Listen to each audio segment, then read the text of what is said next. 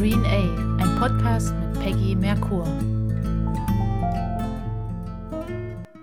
Schön, dass ihr wieder mit dabei seid. Heute minderjährige Geflüchtete, ihre Hintergründe und Perspektiven dazu.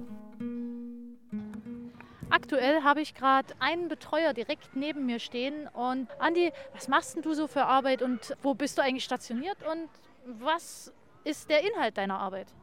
Ich bin Betreuer seit nunmehr drei Jahren. So lange gibt es die Einrichtung.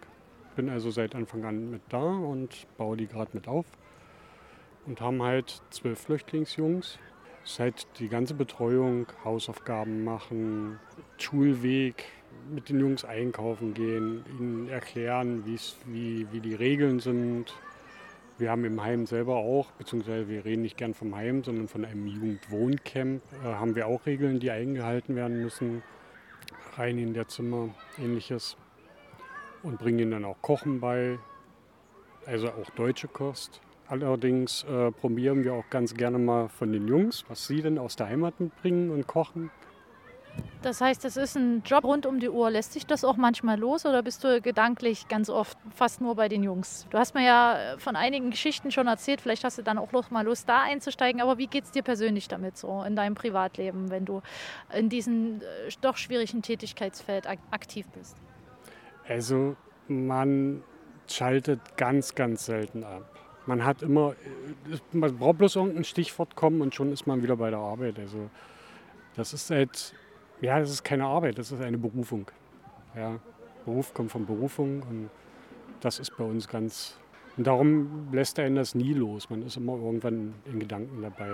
Selbst im Urlaub. Dann sieht man irgendwen, ach guck mal, der sieht aus wie der und der oder der und der oder der erinnert mich an den und den. Ja, und schon ist man wieder drinnen. Und Davut ist zum Beispiel eine spannende Geschichte. Der hat lange, lange Zeit bei seiner Oma gelebt die Oma ist dann verstorben. Wie alt war Davut, als er zu euch gekommen ist? Weißt du das noch? Äh, Davut war 16, kurz knapp über 16. Er ist also gerade 16 geworden. Ähm, aus Kasachstan. Hat sich dann hier sehr gut in der Schule eingefunden, hat ein sehr gutes Zeugnis gehabt und mittlerweile macht er eine Ausbildung als Mechatroniker und hat die auch fast erfolgreich schon abgeschlossen.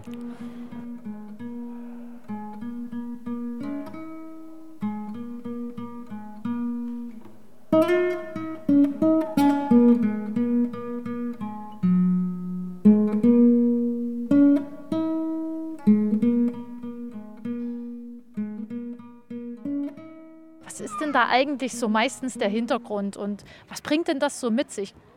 Ja, die Sache ist halt so, dass die Jungs von ihren Familien oft losgeschickt werden, äh, nicht mal mit dem Hintergrund, sie nachzuholen, sondern einfach um sie vor der Armee zum Beispiel zu retten, weil gerade speziell Syrer schon ab 12 gezogen werden vom IS. Ja, das ist dann natürlich Kanonenfutter, die überleben halt nicht lang und haben da extreme Geschichten und extreme Erlebnisse hinter sich, also inklusive Schusswunden und ähnlichem.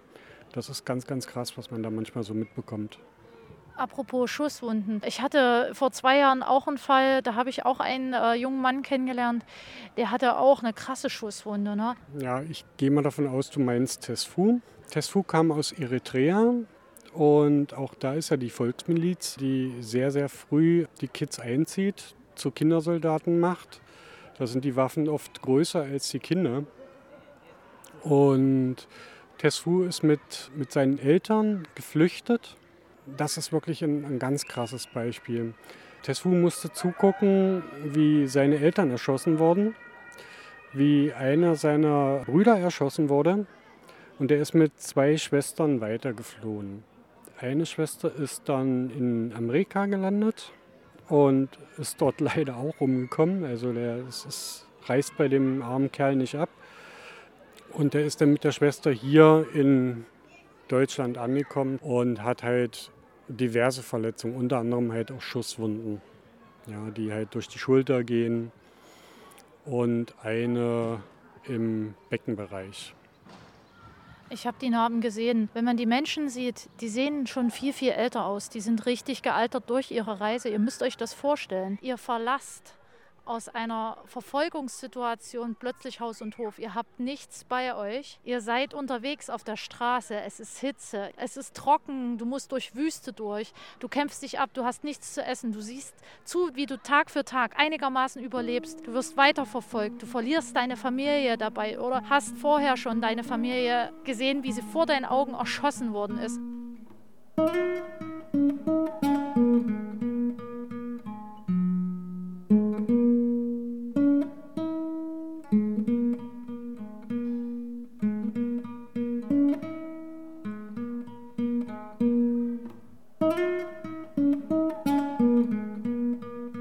Allgemein sind die Jungs, die wir bekommen, sehr, sehr lernbereit, strengen sich wirklich an, ärgern sich, wenn sie zum Beispiel ein Jahr zu spät gekommen sind und nicht auf die normale Schule gehen können, um einen Realschulabschluss machen zu können.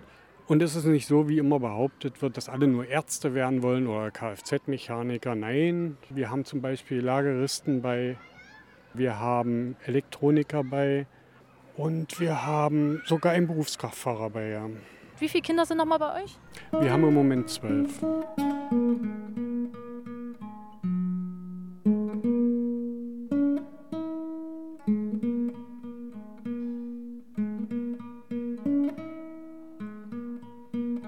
Das ist halt schade, wenn, wenn dann äh, unsere Kids äh, uns berichten, dass sie unterwegs angefeindet werden. Ja, bis hin zu, ach, guck dir die schwarzen Affen an und so eine Sachen. Das ist dann, ja, sitzen dann oft bei uns und weinen. Das haben wir auch schon gehabt. Ich denke da bloß an unseren Rasak, den das mal ganz heftig getroffen hat. Der ist so sensibel der hat das bloß so nebenbei mitbekommen und ist da richtig in Tränen ausgebrochen.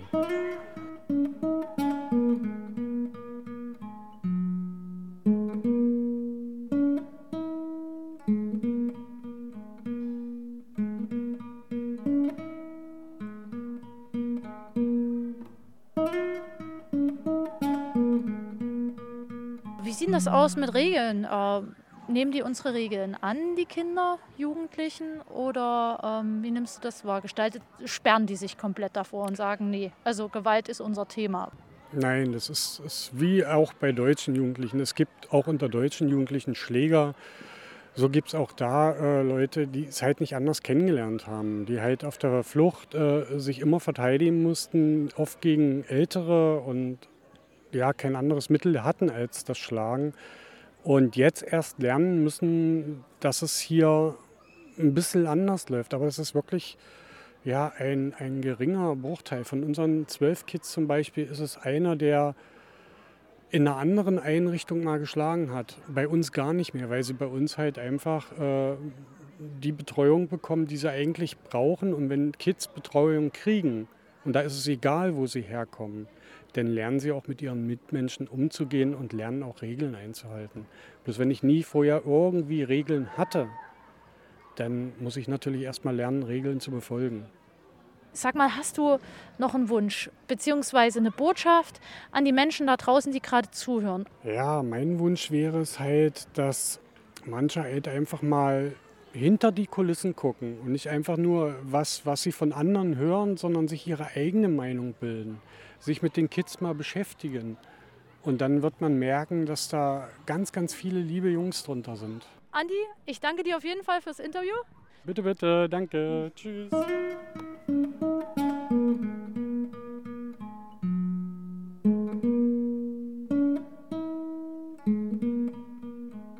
Dies war ein Perspektivwechsel. Beim nächsten Mal heißt es Minderjährige, Geflüchtete und ihre Geschichten Teil 3. Ich wünsche euch alles Liebe da draußen. Bis zum nächsten Mal. Eure Peggy Merkur.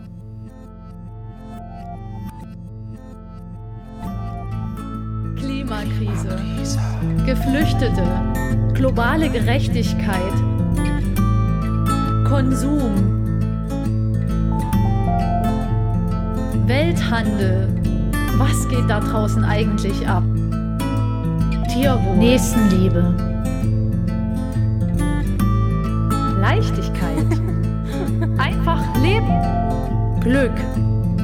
Artensterben. Umweltverschmutzung. Plastikzeitalter. Gerechtigkeit.